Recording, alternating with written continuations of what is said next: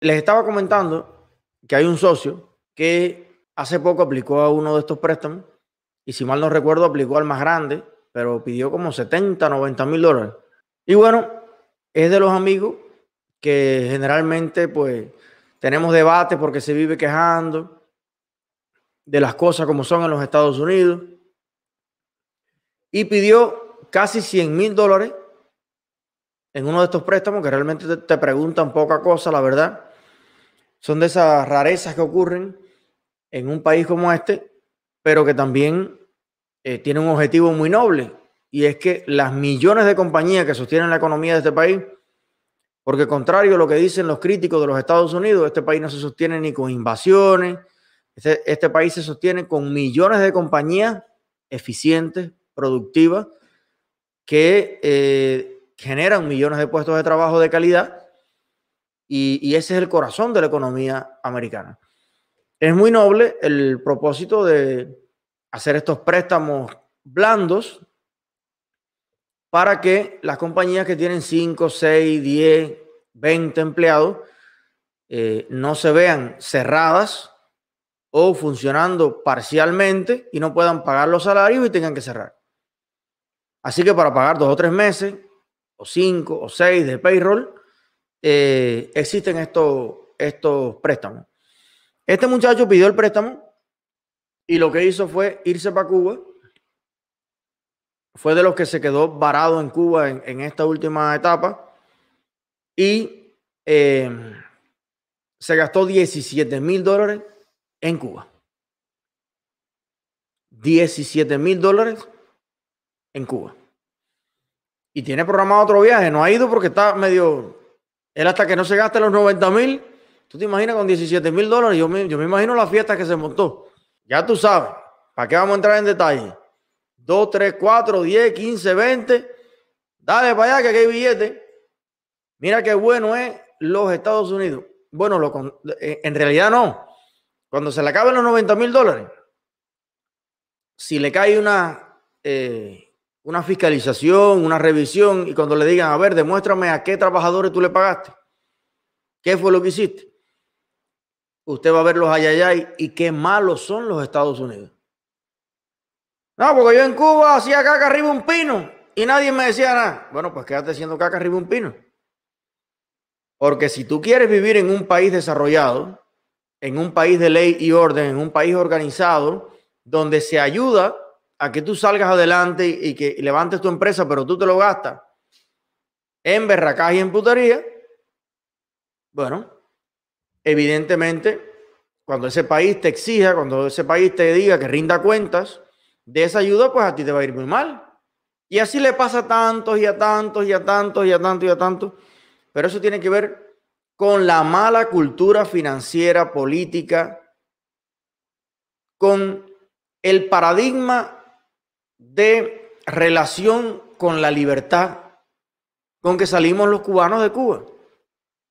Realmente estamos deformados económica, jurídica, social y políticamente. Estamos deformados. Dicen que no hay, eh, o sea, em, que árbol que nace torcido, jamás su tronco endereza.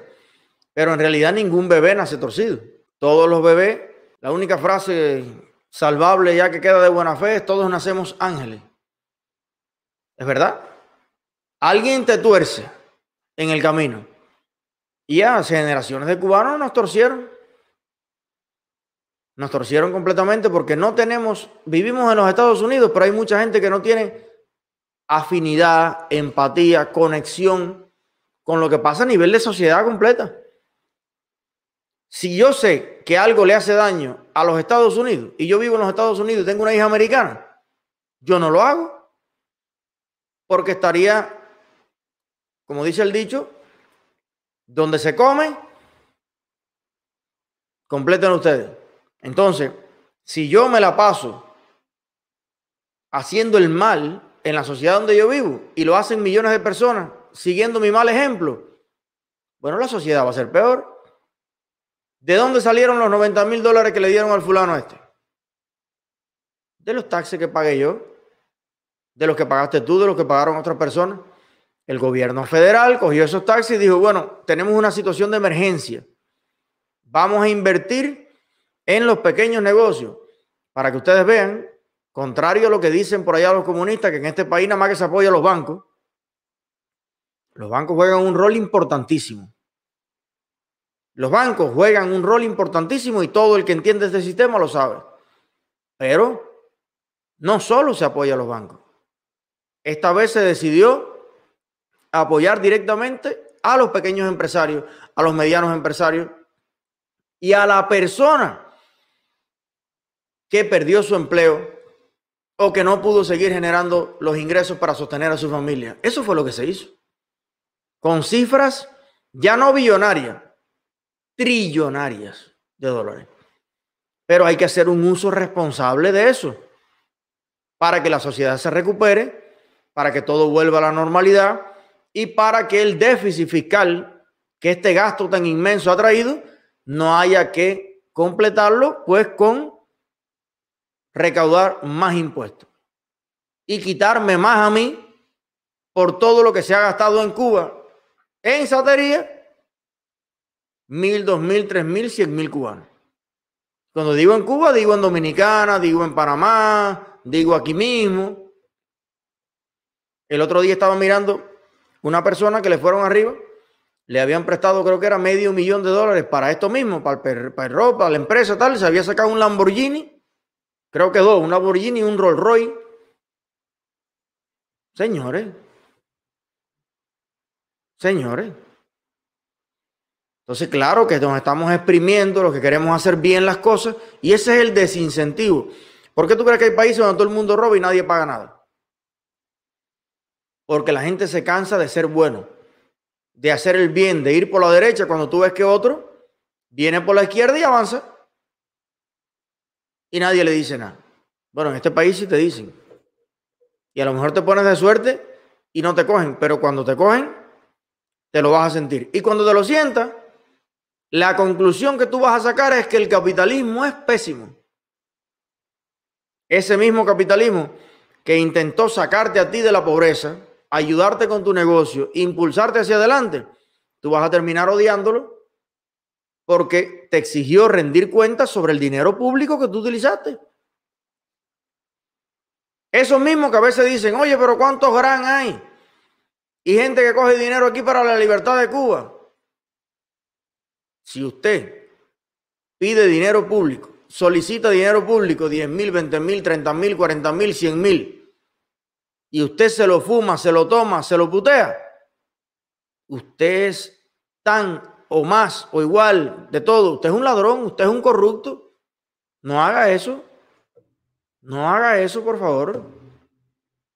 Entonces, sí hay una forma diferente de usar esos préstamos. Y quiero poner el ejemplo también de las personas que me han contado su experiencia totalmente distinta. Mira, tengo amigos que cuando, cuando empezó la pandemia y cuando se puso en su peor momento, en efecto se quedaron sin trabajo aplicaron al unemployment. Y en algunos casos tenían pequeñas compañías y aplicaron también a los PPP, PPP y todos los papapáes. Bueno, resulta que ahora, cuando están reabriendo su negocio, están reabriendo con mucha más fuerza, con más servicio, con más conocimiento. Aprovecharon que estaban tantos días en la casa y se hicieron cursos online. Perfeccionaron el idioma reflexionaron, meditaron profundamente sobre su negocio. Con el mismo ejemplo de la pandemia, aplicaron más soluciones, más tecnología, cambiaron y ajustaron determinados modelos de negocio y ahora están viniendo con más fuerza. En esos casos, yo pienso que los préstamos jugaron su papel. Los préstamos hicieron lo correcto. Y ojalá que a nivel nacional estos casos sean más que los inescrupulosos, que ojalá sean mucho menos. Y por tanto, cuando toda la economía sigue el ejemplo de la Florida, y ahora con la vacuna y todo, y, y, abran los estados y se impulse la economía, bueno, pues eso genere muchos más empleos, mucha más innovación, muchas más soluciones. Y al final pase lo que algunos especialistas vaticinaron, que después del COVID íbamos a llorar a todos los que se perdieron, pero al mismo tiempo íbamos a tener en muchos aspectos, sí va a quedar también un mundo mejor, más optimizado, un mundo donde, como dice Alexis Valdés, apreciemos más lo que tenemos, la vida en primer lugar, el amor, la familia y todo eso, la amistad. ¿Cuántas personas con las que quisimos compartir momentos inolvidables nunca teníamos tiempo para hacerlo y ahora lo perdimos? Familiares y no familiares. Entonces, en todo va a haber un... Estamos pensando, repensando nuestra vida.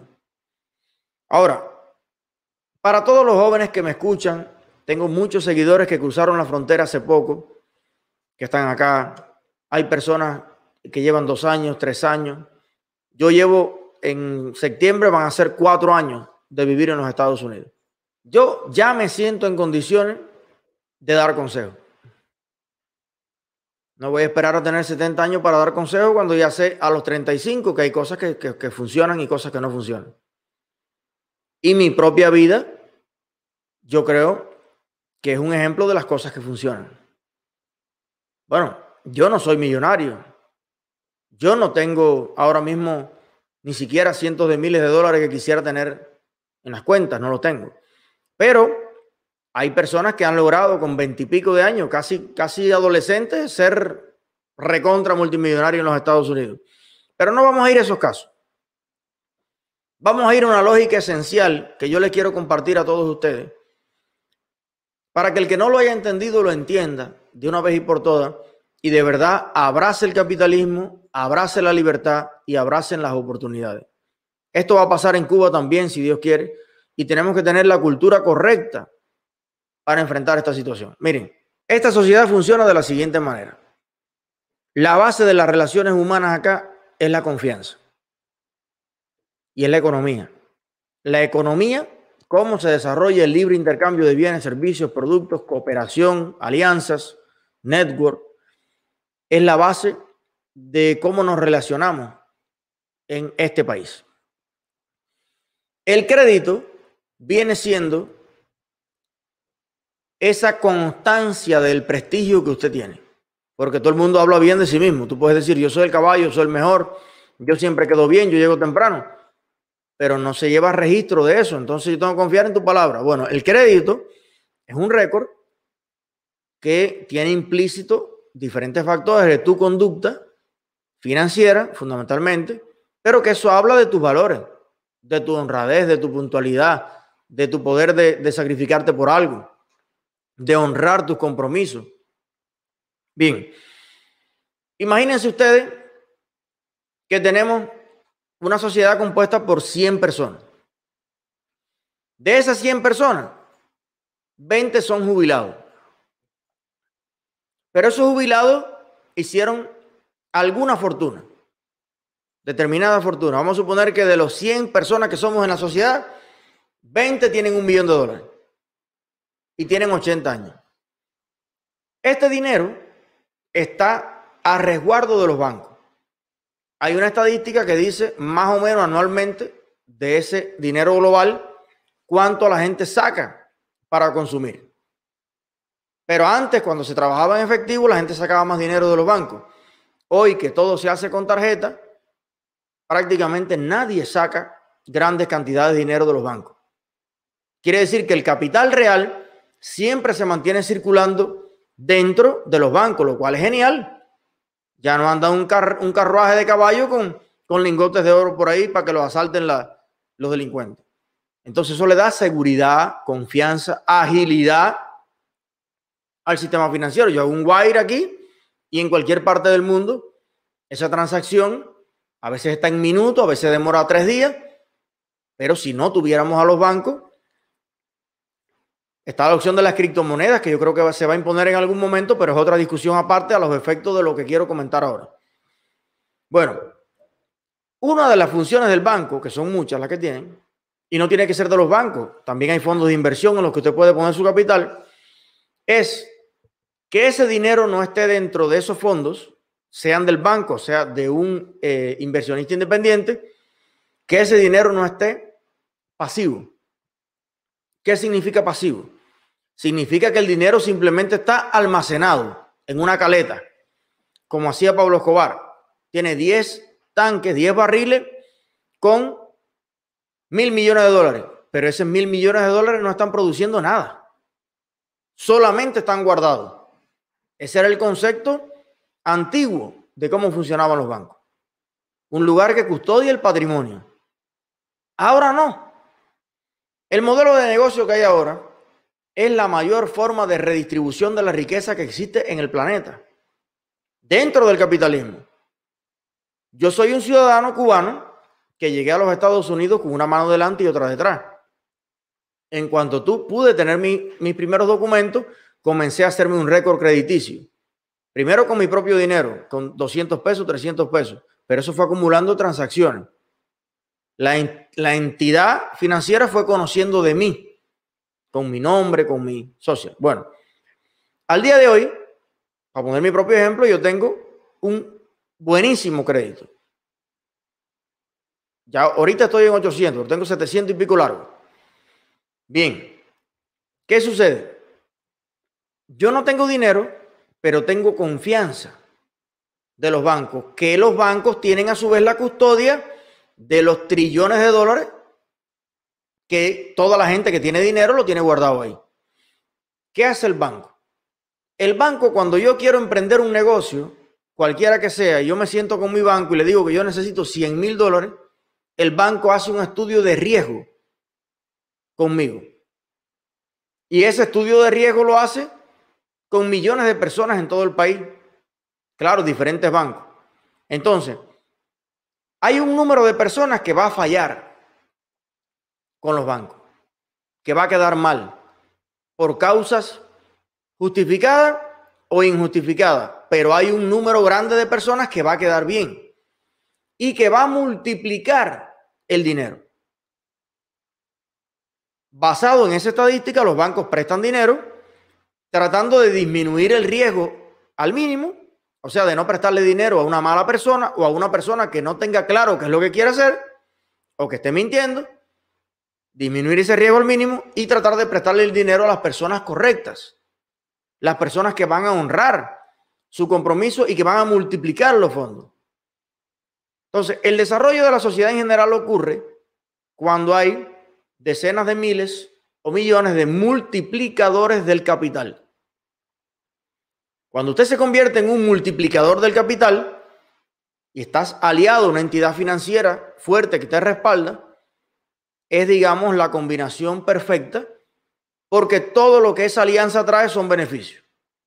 Buenos bienes de consumo, buenos servicios, buenos empleos, creación de infraestructura, consumo, porque una compañía consume tecnología, consume transporte, consume pintura, consume mantenimiento, consume útiles de oficina, consume luz, consume agua, y de ese consumo viven, crecen y se desarrollan otras miles de compañías. Consumen automóviles. Entonces, en ese apalancamiento, yo me, me apalanco con el banco, pero el banco recupera también su inversión gracias a mi emprendimiento y a mis ideas y vamos creciendo. Vamos creciendo todos juntos. ¿Cuántas personas entienden esto en la sociedad? ¿Cuántas personas entienden esto en la Florida? Desgraciadamente, no mucho. Y venimos de Cuba como nunca hemos tenido nada venimos de Cuba con una profunda desconfianza en nuestro corazón. No es que seamos malos siempre, hay también sus hijos de Utah por ahí. Usted lo que quiere siempre alar para usted como un asadón. Que por allí puedo aplicar una cosa y cogerme 10 pesos, aplico y me la cojo. Que te cae, aplico y me la cojo. Y que esto aplico y me la cojo. Y entonces tenemos una relación con el, con el sistema con la sociedad de que yo soy vivo y el sistema es bobo. Y hay familias que duran así toda la vida, viendo por dónde le meten la mordida el sistema. Esas personas no progresan, verdaderamente. La persona que depende siempre de la mordida que le está dando el sistema, no progresa nunca. y sobre todo no progresa espiritualmente. Porque vamos a suponer que yo mañana o pasado mañana sí tenga un éxito ya relevante de millones de dólares de profit y entonces pague un por ciento enorme que me ponga Biden a pagarle a los impuestos. Señor, pero como bien dice un gran amigo que yo tenía antes, eh, decía, siempre es mejor dar que recibir. Era una broma que él hacía, que era gay, por cierto, y siempre estaba bromeando con eso. Pero en la realidad, siempre es mejor dar que recibir. Usted le puede dar más, dar menos, realmente casi nadie da, o uno da lo que uno quiera, pero después viene el Estado y te quita violentamente, por fuerza, por ley, te quita que es diferente. Pero si te quita, es porque tienes. Y aunque es injusto, en gran parte, que sigan aumentando los impuestos para seguir manteniendo vagos, como se hace en, muchos en muchos casos, bueno, lo cierto es que el que tiene para dar siempre va a estar mejor. Porque incluso cuando se canse de que le quiten aquí, se vaya para otro lado, el que se va a joder es el que le estaban dando, el dinero que le estaban quitando a otro. Entonces había por ahí un escrito en estos días que decía, señores, lo que hay que hacer no es quitarle al rico para darle al pobre. Lo que hay que hacer es enseñar al pobre a producir riqueza. Así es como único nosotros realmente vamos a crear la mejor sociedad que se puede crear. Una, una, sociedad de entes productivos. Lo ha pasado, eso es lo que ha pasado en los países nórdicos. La gente produce, la gente aporta y muchas veces los gobiernos no saben ni qué hacer con el dinero. Y de ese dinero, por eso se ayuda. Ah, vamos a comprarle unas vacunas a Haití, vamos a mandar 66 millones de dólares a la Unión Europea para que hagan fincas en Cuba, porque los cubanos no producen, porque el sistema no sirve.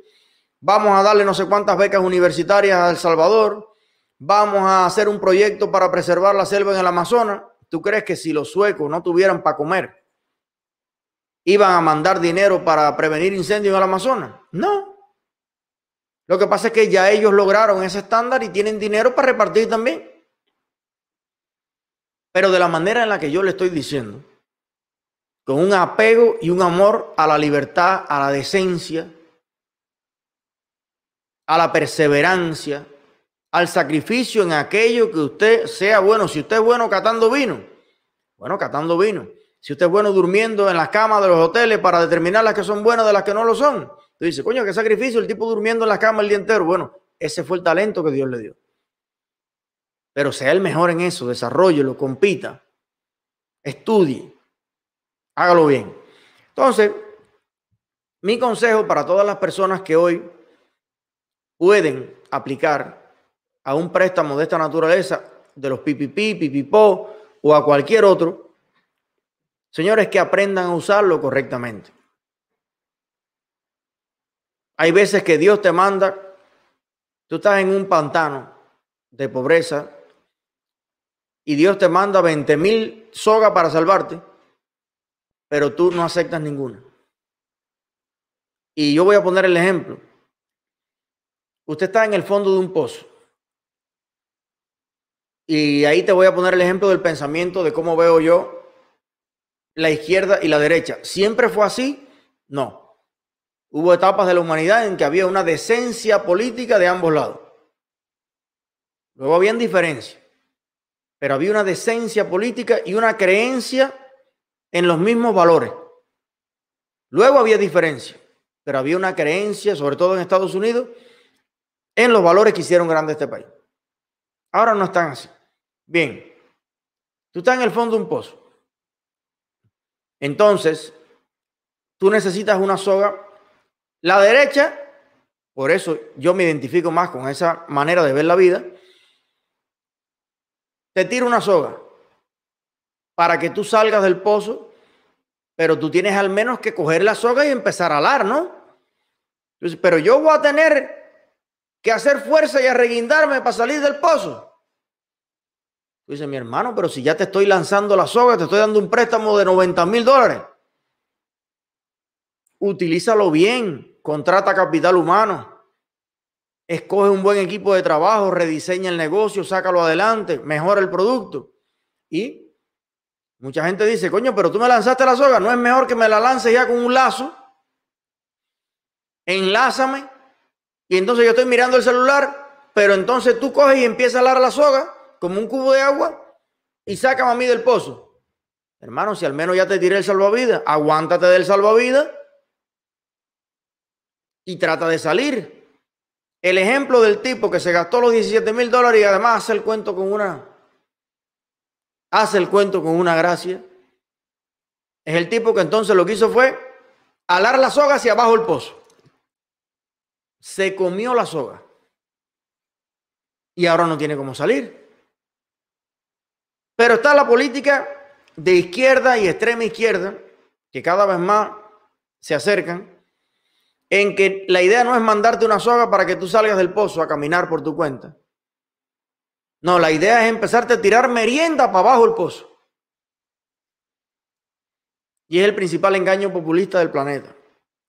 Y es en lo que desgraciadamente han caído muchas naciones, muchas personas, pues las naciones son la suma de las personas. Este problema es individual. Bueno, hay gente que te promete que tú vas a seguir en el pozo pero ellos van a pasar tres veces al día a tirarte un pan con algo. Entonces tú dices, bueno, estoy en el fondo del pozo, sentado aquí, no me tengo que mover y a las 8 de la mañana, a las 12 del día, a las 6 de la tarde va a caer un pan con algo. ¿Qué algo? El que decida Fidel. El que decida Canel. A lo mejor el pan de por la mañana es con perrito. El pan de por la tarde es con azúcar. Y a lo mejor el pan del mediodía me dicen que no hubo. Y yo no puedo chistar porque de todas maneras me están ayudando. Si no me hubiese muerto de hambre aquí en el pozo, en realidad te están ayudando. O tu vida, tus años, tus días están pasando en el fondo de un pozo. Entonces, mi filosofía de vida, yo prefiero, si yo estoy en el pozo, que lo he estado, yo he estado en este país sin dinero, sin papeles, sin nada, y lo que yo quiero es que tú me tires una soga. Y a veces me he tenido que aguantar de una soga. Yo lo digo aquí y además lo digo con orgullo, fíjate. Si quiere que me venga el ICE o quien sea a preguntar, yo trabajé por la izquierda aquí. Seis meses. ¿Cómo me iba a mantener? Ahí fue donde me tocó la construcción, la pintura, cargar basura, pintar todo lo, lo, que, lo, que, lo que, picar piedra, lo que fuera. Repartir pizza a las 2 de la mañana. Pero eso para mí era la soga de la que yo me estaba aguantando férreamente para salir del pozo y salir a caminar el mundo. Y cuando yo salí del pozo, ya con mi residencia, ya con mis papeles, ya con mi crédito, yo tenía ganas de comerme el mundo, tengo ganas de comerme el mundo, porque yo venía del pozo, donde no tenía opciones. Yo salí de Cuba. Entonces, ahora que salgo a caminar, yo no quiero volver a estar en un pozo. Yo no quiero que nadie me tire la merienda por la mañana ni me la tire por la tarde. Incluso me sentiría mejor aportando dinero para que otros salgan del pozo. Pero yo no quiero poner más impuestos cada año, porque yo quiero ganar más cada año. Yo quiero ganar más cada año y me van a quitar más impuestos cada año para que mantengan las personas en el pozo. Yo quiero que la gente disfrute el mismo placer en libertad que yo tengo, de salir de ese hueco oscuro y vivir la vida por el mundo con sus riesgos, con sus problemas, con su alegría, con su felicidad, pero vivir mi vida en libertad y en paz. Y ahí es donde viene la cultura, la filosofía de vida. ¿Cómo ve cada cual la vida? Yo quiero que la ayuda hacia el pobre, sea uno, sean 40 millones, sea una ayuda para salir de la pobreza. Yo no quiero llegar a ninguna posición de responsabilidad diciendo que yo voy a ser el padrino de los pobres. que los pobres van a estar mejor conmigo, porque yo les voy a quitar a los ricos, a los prósperos, a los exitosos, a los que salieron del pozo, a los que alaron la soga, a los que aceptaron el salvavidas y, y salieron y nadaron, yo no les voy a quitar más para que usted esté más cómodo en el fondo del pozo. Las ayudas tienen que ir encaminadas a que la gente salga de la pobreza. Entonces, cuando tú me dices que hay un gobierno que lleva 10 años luchando contra la pobreza, y tú miras los números y se mantienen iguales, tú has estado 10 años botando el dinero de los que producen. Porque si tú estás luchando contra la pobreza, tú tienes que sacar gente de la pobreza todos los años. Y cuando tú eres pobre, una familia normal, que todo el mundo es normal física y mentalmente, como tantas familias que hay de todos los colores en los Estados Unidos. Y tú me pediste ayuda en el 2005. Un matrimonio que tiene un niño o tiene dos. Yo tengo uno, pudiera tener tres. Bien. Pero en el 2006 también necesitas la ayuda. En el 2007 también necesitas la ayuda. Y en el 2015 también necesitas ayuda. Mi hermano, ¿y tu situación cuándo va a cambiar? ¿O es que ya tú te acomodaste? A ver, tú puedes vivir así. Siempre habrán políticos populistas que te van a ayudar a tener una merienda una vez al día en el pozo. Y vas a andar escudriñando por aquí, por allá y sacando la tarjetica por aquí, por allá y vas a malvivir. Pero Señor, eso no es vivir.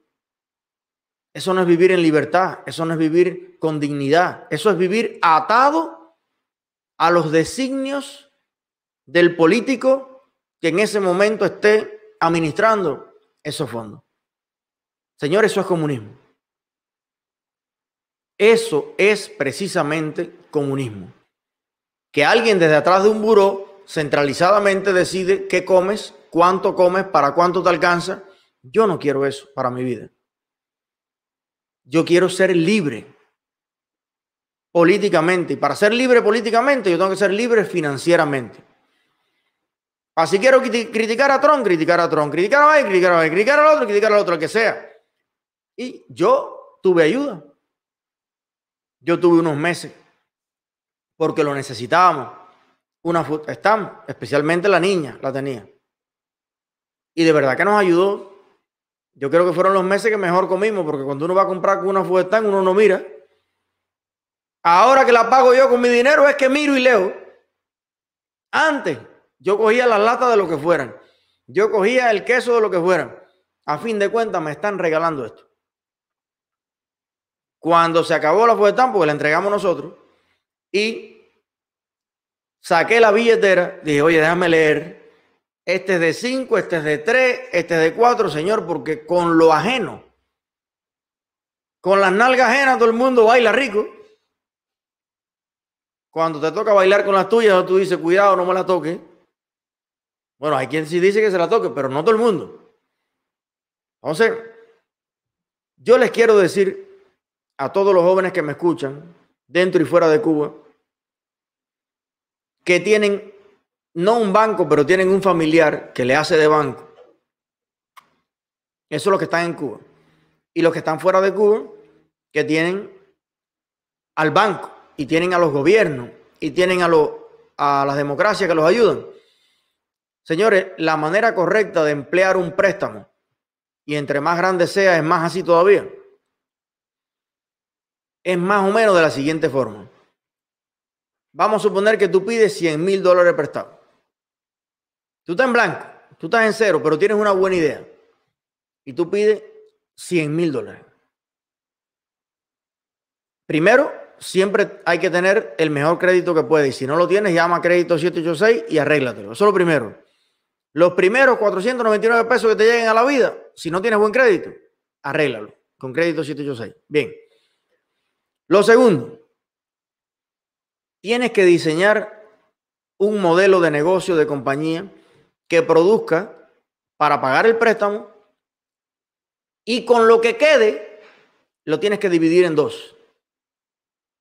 Tienes que vivir con una parte No es que ya cuando tú pagaste el préstamo o el mortgage o el loan, te vas a comer y te vas a fumar y te vas a tomar y te vas a putear lo demás. No. Escúchame. Atiéndeme. Suelta, suelta eso que estás haciendo. Escúchame un momentico. Para ahorrarte años de sufrimiento. Mira, identifica oportunidades. Por ejemplo, empápate de ver cuánto vale un pasaje de Miami a Tampa o a Orlando o a Cape Coral. Mira a ver, un ejemplo que te pongo, un ejemplo que te pongo. Te aplico lo que usted quiera.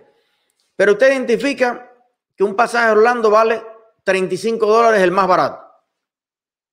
Móntate en la guaguita. Un día, échate el viaje. Para que tú vayas por el camino viendo cómo no te ofrecen ni agua. Y ahí te das cuenta de que a lo mejor tú puedes mejorar algunos de los servicios que existen. Vamos a suponer, esto, estoy partiendo de un ejemplo, usted aplíquelo a la hostelería, usted aplíquelo a lo que usted quiera.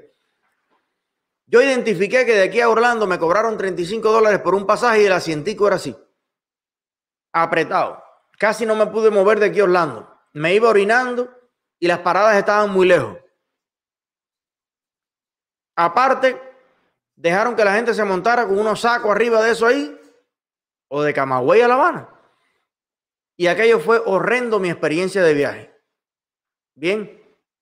Bueno, entras a Oferó o a Marketplace o a Craigslist, a cualquier parte de esto, y digo, ¿cuánto vale una guagua de uso? Bueno, una guagua de uso está ahora mismo en 20 mil dólares. Buena para que camine. Yo sé que hay guagua de 3.500 y hay guagua de 5.000 y de 6.000, pero vamos a suponer que yo me encontré una buenísima de 18 mil, 15 mil, 20 mil dólares. Me compro tres guaguas. Que aquí te las puedes comprar. Tres guaguas me compré. Bien. Con los 100 mil que me dieron, ya con los 17 mil que el socio se gastó en Cuba en un viaje, tuviera un ómnibus o un barco, que los hay, para rentarlo también. Pero bueno, vamos aquí. Tengo mis tres guaguas. Ahora necesito invertir 3 o 4 mil dólares en adquirir un seguro para la compañía que acabo de crear de transporte. Y tengo que pasar 35 horas de clase para sacar una licencia de transporte. Pero estamos en COVID. Yo tengo tiempo para hacer eso. Y en vez de estar perdiendo el tiempo, chateando con la jevita allá en Cuba y diciéndole a Camagüey, oye, pero mándame una, tíratela por aquí, tíratela por allá. Y entonces el día entero en un sofá, comiendo palomitas, cogiendo el, el dinerito, quemando el tiempo, quemando la vida. Estoy estudiando para sacarme la licencia para la compañía de transporte de Miami a Orlando. Me gasté 10 mil dólares en eso. Saque usted la cuenta. 60 mil para tres guaguas. 10 mil en papeleo, que es bastante papeleo. Con 10 mil se hace un gran papeleo y me quedan todavía 30 mil dólares. ¿Qué voy a hacer con esos 30 mil dólares?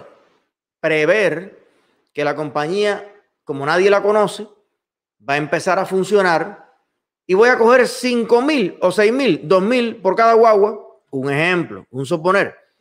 2 mil por cada guagua para rapear la guagua y ponerle a la guagua, ¿cómo le vamos a poner a la compañía, maestro?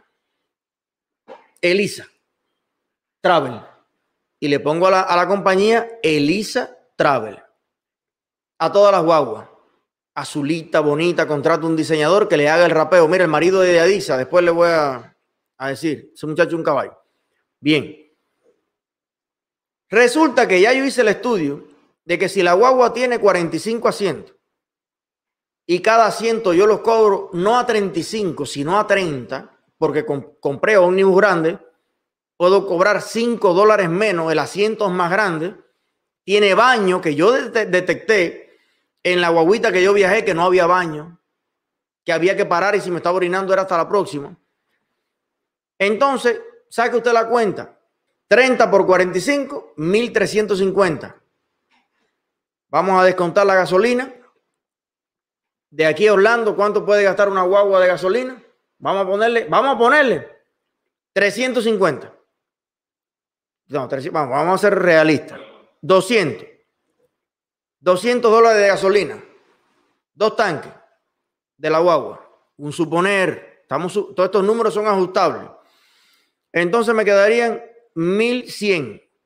Vamos a suponer que por ir a Orlando, para pagarle bien, bien, bien al chofer, que va a manejar para allá cinco horas para ir con calma, vamos a pagarle al chofer a 40 dólares la hora. 40 dólares de la hora al chofer de guagua por 5 son 200 dólares más de gasto por guagua.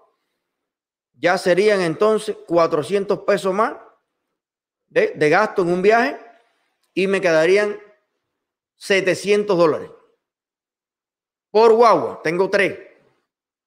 En un viaje de ida, la guagua regresa por la tarde para acá. Quiere decir que sacamos la cuenta, dos viajes al día, quedarían 700 más 700, 1400 por guagua. Guardando 400 todos los días para cuando se rompa la guagua, que sería pagar el seguro, que no cuesta 400 por día, puede costar 400 a lo mejor al mes de la guagua, o 1000, o lo que cueste. Me queda por guagua mil cañas. Y son tres guaguas. ¿Tú sabes cuánto es eso al mes? ¿Tú sabes cuánto es eso al mes por tres guaguas? ¿Cuánto es el mortgage? ¿Cuánto es el loan que hay que pagar de 100 mil dólares?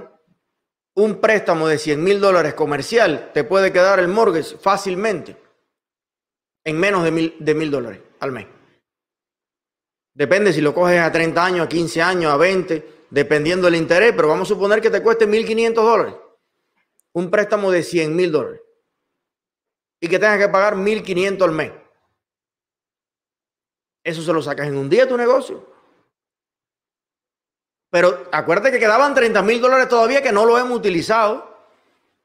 30 mil dólares que van a ser para emergencias. Bueno, primero, yo te aconsejaría que empezaras tú mismo y tu esposa o, alguien, un grupo muy pequeño, a gestionar la compañía. Mira, de los 30 mil dólares le podemos pagar 5 mil dólares a el canal de Eliezer Ávila canal serio de prestigio, que hay mucha gente inteligente y buena ahí que consume. Mira, ahí está el número, nos pueden llamar. Y yo me gastaría del préstamo 5 mil dólares en advertiser, advertisement, no sé cómo se pronuncia bien, en el canal de Eliezer Ávila. Podrías darle 10 mil a también y podrías darle 2 mil al Chucho y tal.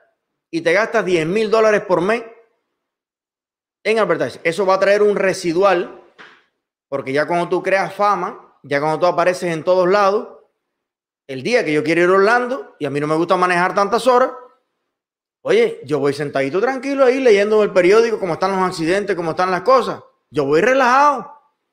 Si me quiero tomar en Orlando una pile lager, me las tomo porque por la tarde a las seis me monto en la guagua y me van a llevar acá. Y aquí cojo un Uber y llego a la casa. Tiene muchas ventajas. No le pongo millas a mi carro. No paso sueño para estar despierto en la conferencia que voy a dar en Orlando. Lo que yo le quiero demostrar a usted es que es perfectamente viable cuando usted sabe usar un préstamo de una manera responsable y hay 20 mil variantes, hay 20 mil para aquí, para allá. Pero lo que usted no puede hacer es pedir dinero para gastar. Usted no puede pedir dinero para quemar el dinero y luego quedarte con la deuda sin idea, sin negocio, sin producción. Usted tiene que convertirse en un multiplicador del capital, poniéndole valor agregado, producto, servicio, calidad, para seguir moviendo la economía. Porque en este negocio, ejemplo ideal que estamos haciendo, cada guagua le va a dejar a usted limpio 1.400 dólares por día. Bien, en este ejemplo que estamos haciendo, a lo mejor ahorita sale un dueño de guagua y dice, no, no dejan 1.500, dejan 500. ¿Está bien? Pero tienes tres guaguas por día. Serían, que nada más que te dejen 500, 1.500. Al mes serían 45 mil dólares. Y el loan que tú pediste para poner tu negocio te cuesta pagarlo al mes 1.500 y estás ganando 45 mil. Entonces ahí tú tienes a tu propio contador, contratas a un informático para que te monte la página web y la gente pueda comprar los pasajes directamente por la web. Te anuncias con Eliezer Ávila y te queda dinero. Ahora, vamos a trabajar en el dinero que quedó. Vamos a trabajar en el dinero que quedó. Dice, antes de hacer todo eso hay que encontrar clientela, pero claro, la clientela se encuentra como te estoy diciendo. La gente busca por internet, a lo mejor tuviste la suerte que dio con tu empresa, pero yo invirtiera poderosamente, sobre todo al inicio de un negocio, en promoción. ¿Dónde la gente está consumiendo más contenido? En las redes. ¿Cuáles son los tres canales más pegados en Miami? Otaola, Carlucho y Eliezer. Dos shows con tremendo eh, personal, equipamiento, genial, estupendo. Y está Eliezer, que es enfocado más bien en economía, sociedad y política. Dependiendo del carácter de tu negocio, dependiendo de tu dinero también. Pero, pero si seguimos para allá, hay al menos 20 influencers con los que tú te puedes anunciar. Y está Ultra que está en Kentucky. Y está Chucho del Chucho, que la gente lo quiere muchísimo. Y está Carlito Madrid. Y está la familia Pérez. Y está Milané. Mira. Está Lola. Está Jesse Warren en Tampa. Hace falta que ya convenzan a esa niña que, que monetice sus cosas. Que lo hace muy bien. Y estamos ayudándonos todos. Es una comunidad completa que va subiendo. Entonces, ¿de dónde van a ir los clientes? Bueno, Apenas que yo haga mi primer viaje hablando aquí, me manden las cosas, yo sé qué, yo recomiende eso. La gente sabe que yo no meto mentiras. Si es un servicio malo, yo no lo recomiendo aquí. A mí, yo, si yo recomendara cosas que yo no estoy seguro, tuviera 50 sponsors. Pero yo digo que no. Yo tengo que comprobar, veo los reviews, veo todo, que sea excelente para yo recomendarte una cosa. Y estoy, y estoy ayudándolos a ustedes porque cuando vayan a ir a Orlando, de todas maneras, en vez de contratar una mala compañía o una que no conocen, contratan una compañía que yo les puedo garantizar que va a estar bien. Y que por menos dinero vas a tener el mejor servicio. Bueno, al final tuviste, ya al cabo de dos, tres, cuatro, cinco meses, al final estás trabajando con dinero del banco. Recuerde lo que le estoy diciendo. Estás trabajando con dinero del banco no con el tuyo. Este país no está diseñado para que tú hagas los negocios con tu dinero. La gente más exitosa en este país hace los negocios con el dinero del banco. Entonces usted no le puede coger miedo al banco, que al final el dinero del banco es el dinero de toda la gente que tiene el dinero en el banco. Por eso es que usted no puede ver el banco como que robarle al banco es bueno. No, porque el dinero que, con el que trabaja el banco no es del banco, es mío, es tuyo, es de tu abuelita, es de todo el mundo que lo tiene puesto allí. Ese capital por eso hay que multiplicarlo para que tu abuelita que tiene un foro 1K y que a lo mejor parte de su dinero lo está invirtiendo en mi compañía, le pueda crecer esa jubilación privada que tiene tu abuelita. Porque todas las compañías que están solicitando crédito están haciendo bien su trabajo. Entonces te quedaron 30 mil dólares de utilidades al mes. Tú no te puedes gastar 30 mil dólares, niño. Ah, y no cojas apuro. No cojas apuro en pagarle los 100 mil al banco. Eso es un error. ¿Qué te dieron? ¿10 años, 15 años? Tómate tu tiempo. Garantízale, eso sí, esos 1.500 que tienes que pagar al mes. Si tú tienes nada más que 1.500 dólares, utilízalos para pagar tu deuda. Y ve a comer a casa de tu suegra. No fume. Toma agua de la llave y ponte los zapatos viejos que trajiste de Cuba. Pero Dios te libre, seguidor de este programa, dejar de honrar un solo pago de lo que tienes que hacer. Dios te libre, que nos vamos a enterar y te vamos a poner la jicotea. Ahí, Usted primero quede bien. Pero a veces no es un banco, a veces es un amigo el que te prestó el dinero. A veces es un familiar en otro país que te mandó el dinero a Camagüey para que tú tengas un visitaxi. A no ser que los comunistas, la dictadura te quite el visitaxi, como lo han hecho con mucha gente, pero si lo tienes todavía y lo puedes trabajar, honra tu compromiso, en primer lugar. Y de lo que te quedó, te quedaron 30 mil dólares de las tres guaguas que compraste, bim bam, bim bam, al mes. Tú no te puedes gastar 30 mil dólares ni en Cuba, ni en Dominicana, ni en Panamá, ni en el chupi chupi, ni en el, ¿cómo se llaman los gogos de aquí? Sí, pero está el Tosi. El Toxi se llama. Tuxis. Tuxis. Ahí trabaja un amigo mío. Está el Tuxi.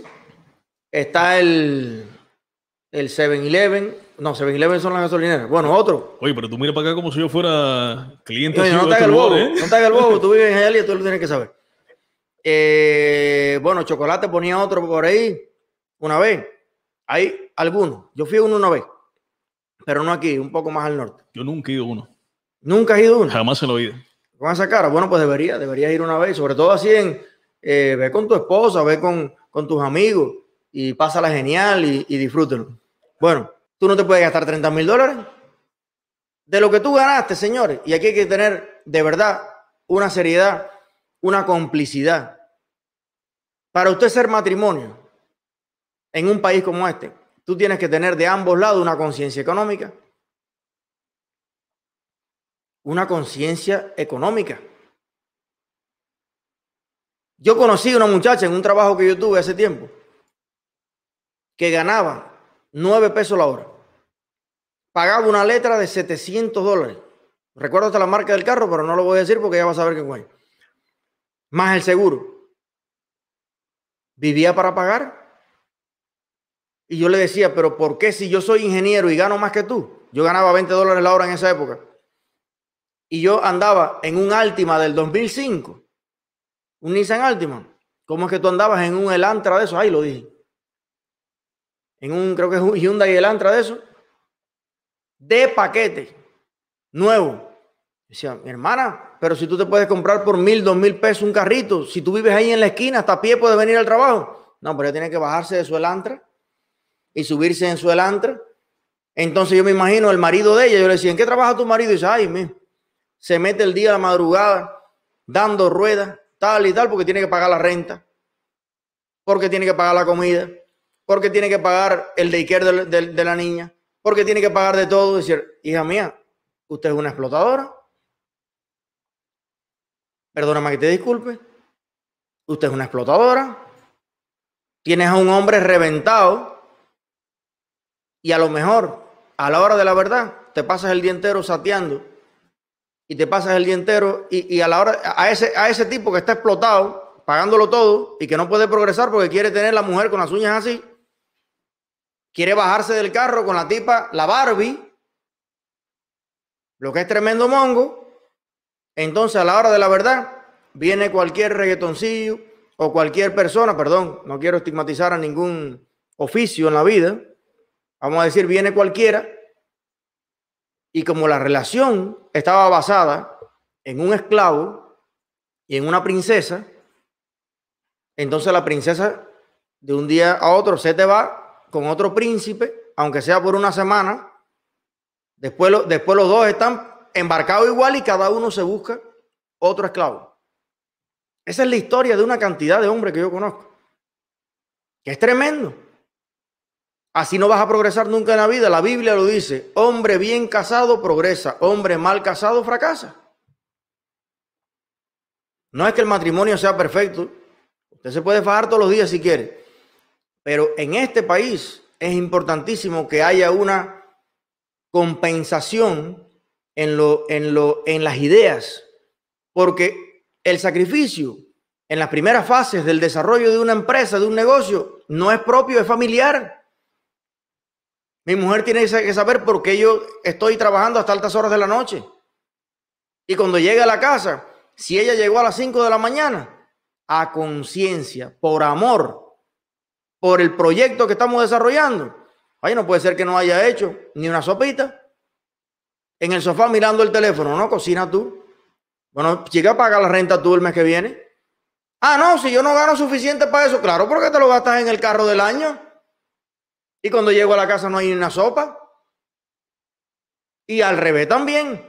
Si yo llego a las 5 de la tarde o yo estoy desempleado en este momento y mi esposa trabaja vendiendo seguro con Univista y llega a las 9 de, la noche a la casa. Coño, hombre, ponga usted los frijoles, ponga usted una carnita, haga usted una ensaladita que se agradece y se aprecia.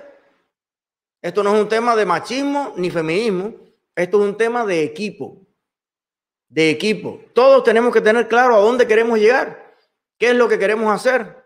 Al final, cuando la familia tenga su propia casita, cuando tengas a lo mejor un charquito en que meterte, no nos vamos a disfrutar todo el mundo. Entonces tiene que haber una complicidad en lo que usted está haciendo. Y como le decía, si usted ganó, vamos a suponer 10 mil dólares de profit, tú no te puedes gastar 10 mil dólares. Yo le voy a compartir a usted la fórmula en la que yo he podido avanzar un poco. Bueno, yo me acostumbré a vivir con un ingreso de dos mil dólares al mes. Este es mi caso particular. Porque fue lo que yo gané por dos años. Veintipico mil dólares al mes. Y nos acostumbramos a vivir con eso. Y entonces cuando fuimos ingresando un poco más, siempre los amigos nos decían, oye, eso es cuento, Eliezer, que tú vas a seguir comprando el queso en el Tropical. No, te vas a mudar para el Publix. Y, te vas, y la carne ya no la vas a comprar en Rey Chávez, ahora la vas a comprar en Graciano. Yo sigo comprando en Rey Chávez. Y la verdad, no he notado mucho la diferencia. Estoy súper contento. El bolsillo, yo sé lo que yo quiero. Yo estoy al inicio de mi carrera de emprendimiento. Yo estoy en mi primer año y pico de éxito. Yo no me puedo pensar que yo tengo el rábano por las hojas y que ya yo llegué. Ya yo me establecí, oye, si yo me parto una pata no hay negocio. Fíjate si me tengo que cuidar, fíjate si tengo que andar en un carro bien seguro, porque mi compañía es mi cara. Mi compañía es mi cara. Entonces yo estoy al inicio. Entonces, si usted gana 10 mil dólares, usted tiene que reinvertir en su empresa, sobre todo al inicio, en los primeros años, gran parte de lo que tú estás ingresando. Y le voy a poner el ejemplo para que usted no se sienta mal. A lo mejor no se ha conectado el doctor, ¿verdad? No vaya a ser, me avisa.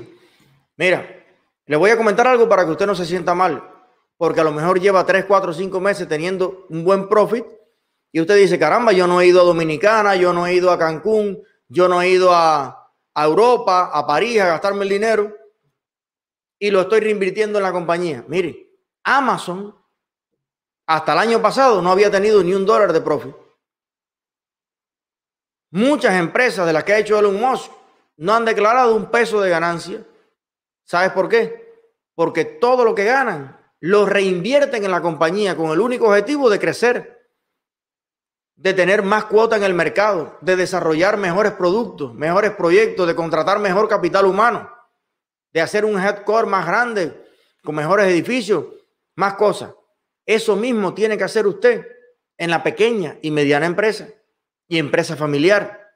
Gran parte de lo que usted ingrese, reinviértalo en la empresa. Yo empecé, por ejemplo, con una computadora Windows que tenía muchos años, que la traje de Cuba, y una, la webcam de la propia computadora. El primer mes que gané 300 dólares de YouTube, yo me compré una webcam de 128 dólares. Estoy hablando de historia real.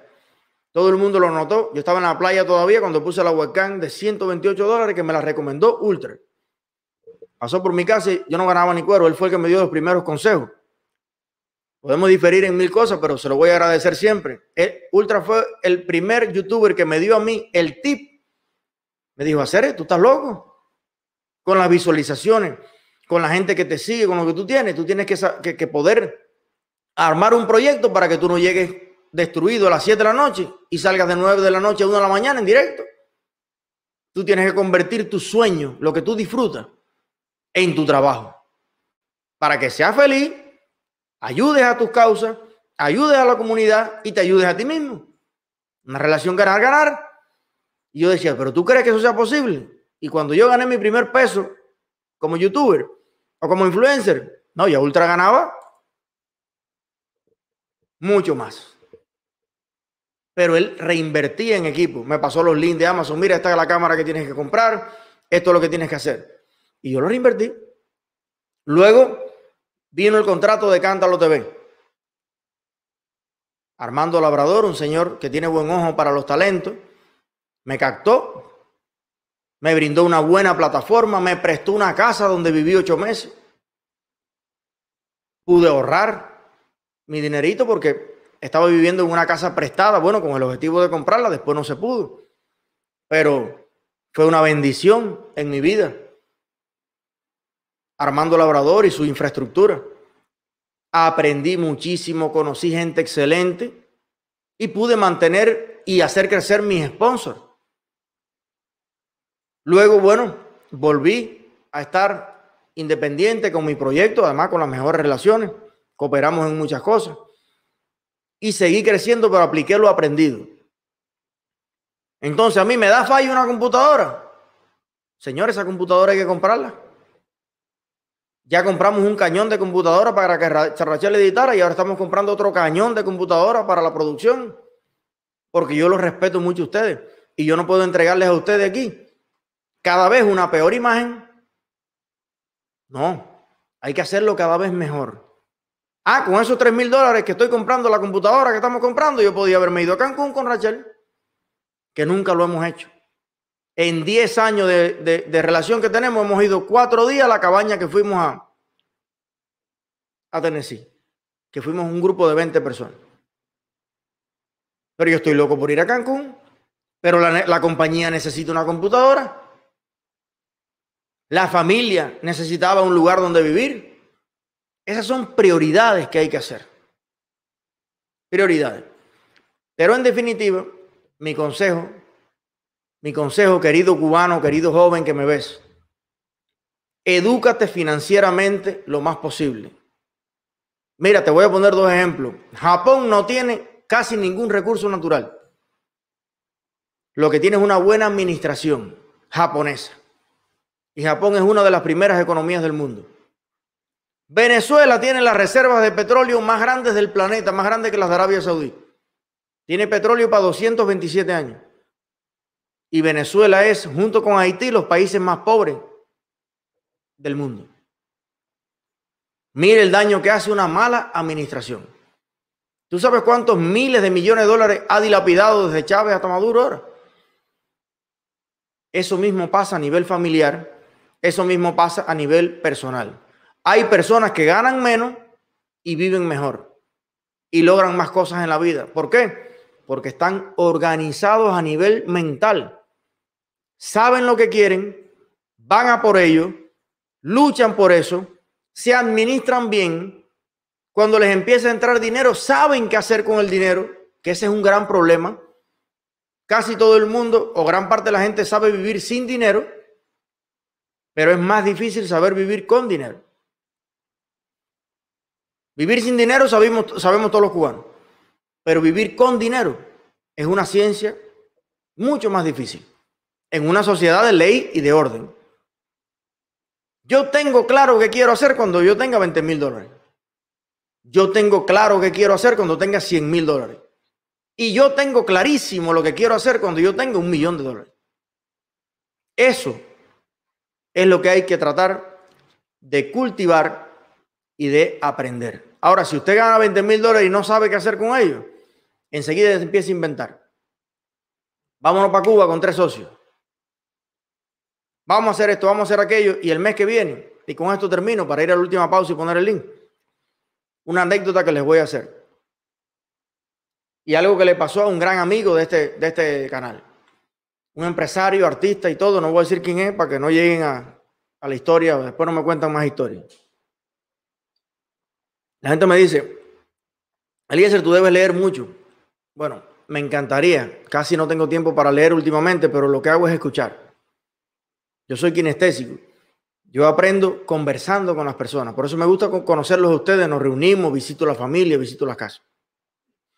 Este amigo, artista y empresario, hizo lo mismo que estoy haciendo yo, lo mismo que han hecho miles de cubanos que han salido adelante en este país aprender, estudiar, administrarse, arriesgar, luchar, venir desde abajo y ya en una posición determinada, dueño de un negocio bueno, después de mucho traspié, viene desde Cuba un grupo de artistas. Cuando lo del intercambio cultural. Nombres reconocidos ya internacionalmente desde los videoclips, las canciones que habían hecho en Cuba. Bien. Llegan acá un grupo como de 10 artistas y le dicen, oye, para que conozcas a fulano, mengano, sultán. Y el interés artístico de decir, coño, qué bueno, a lo mejor podemos hacer un featuring. A lo mejor podemos hacer una cosa. Bien, va a conocerlos ahí y tiene la precaución de ir con pizza, refresco, bueno, soda, chicken nudes, 20 mil cosas para que coma la gente ahí. Y va para allá. Cuando se levanta la gente por la mañana después de un concierto que habían tenido esa misma noche, o esa misma tarde habían tenido un concierto, o el día, el día antes, en que habían ganado, el que menos ganó 5 mil dólares en esa, en esa presentación. Eran varios artistas, algunos habían ganado 18 mil, otros 15 mil, otros 10 mil, y el que menos, el que toca la flauta, ganó 5 mil dólares en un concierto y habían venido desde Cuba. Bueno, mi hermano, llega el socio mío allí y allí no había para hacer una ponina de cinco pesos para comprar una cosa de comer. Si él no llega a llevar el maletero lleno de comida, se muere de hambre todo el mundo. Y él mismo no se explicaba cómo si tú ayer te ganaste, por la mañana te pagaron 5 mil, 10 mil, 15 mil dólares, ¿Cómo es que hoy no hay dinero ni para comprar una pizza? A las 2 de la tarde se levantaron los artistas con el pelo así erizado, así todo, todo lleno, todo, todo, todo, apestoso, con unas medias que tenían una clase peste. Y todo el mundo se había comprado unas chivichanas que estaban de moda en ese momento y que ni siquiera se podían entrar a Cuba. Ni siquiera se podían entrar a Cuba. Y eran unas carriolitas eléctricas que valían casi mil dólares en aquel momento. Ustedes recuerdan las que tú le pones los pies y van solo así. Estaba acabado de salir el invento ese. Y aquellas cabezas habían dado para comprarse una carriolita esa cada uno. Y eh, los tipos se habían gastado en una noche. Fiestando, tirando dinero, haciendo mil cosas y no tenían ni cinco pesos para comprar una pizza. Porque, hijo de mi vida, por mucho que tú ingreses, por mucho que tú ganes dinero, ¿cuántos ejemplos no conocemos cada uno? Si tú no tienes en tu cabecita los muebles bien organizados, a usted le van a pasar millones de dólares por la mano y usted nunca va a ser propietario de nada. Y si eres propietario un día lo vas a perder al otro. Porque la vida no es que tú metas un tiro de gracia, des una patada y des un trancazo y digas, ahora ya yo vivo. No, señor. Personas que en el mundo han heredado fortunas millonarias, la han perdido. Usted no ha leído el estudio de toda la gente que ha ganado la lotería en el mundo. Que más del 80% de las personas que se ganan la lotería terminan en la calle, de. Porque saber lidiar con el éxito y con el dinero es una ciencia que hay que estudiarlo. Hay que tener autodisciplina, hay que tener control, hay que tener honor financiero. Entonces, claro, pasan los años, pasan los meses, pasan los días y después otro que llegó después que tú y que hizo las cosas mejor, que por lo menos tenía claro lo que quería, que se perdió una pile fiesta, o si fue, no votó las cosas, se compró su cervecita, se compró su no sé qué, estaba en lo suyo, pero muchas veces logra llegar a la meta o a las metas que se propusieron ambos primero. Entonces tú dices, oye, algo debe estar haciendo este. Mira tú, lleva tres años aquí y yo llevo diez y estoy embarcado. Pero es que tú vas a estar embarcado a los 20 y a los 30 y a los 40 y a los 50 vas a estafar al Medicaid y te vas a ir para Cuba de nuevo. Porque usted no entendió nunca Usted no abrazó la libertad y el capitalismo nunca. Usted no entendió el sistema jamás. Y usted lleva 50 años, pero 50 años cagándola. O diste un paletazo una vez, o dos o tres, y dijiste, no, ahora yo soy el rey del mamey. Ahora yo sí tengo el rábano por las hojas. A mí no me tumba de aquí nadie. Pero adoptas un estilo de vida en el que tus gastos mensuales superan tus ingresos constantes. No, pero yo tengo un millón de dólares. Si eso al cabo de un año, gastando el ritmo que estás gastando, no existe. Un año no. Hay gente que se gasta un millón de dólares en un mes o en una semana. Entonces, señores, el problema no es endeudarse. Endeudarse está bien. El problema es para qué te endeudas. Si tú te endeudas, la deuda es la soga. Si tú te aguantas de la soga durísimo y lo usas bien para salir del pozo, vas a pagar la deuda y vas a vivir bien. Ahora, si tú te comes la deuda, si tú dilapidas la deuda, si tú especulas con la deuda, entonces te vas a tener que endeudar y endeudar y endeudar para aparentar un nivel real que tú no tienes.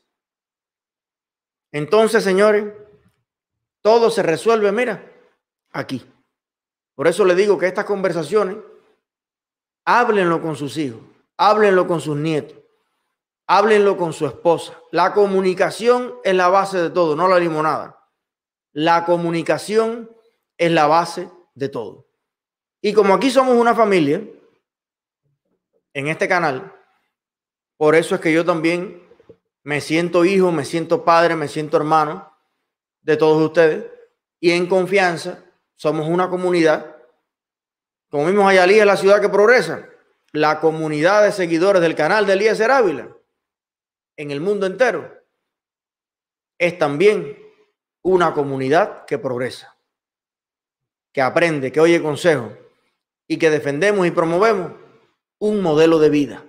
Más que un sistema político, más que derecha, izquierda, comunista, o no comunista, nosotros lo que promovemos es un sistema de vida, de ley y orden, respeto, trabajo, esfuerzo y libertad por encima de todo.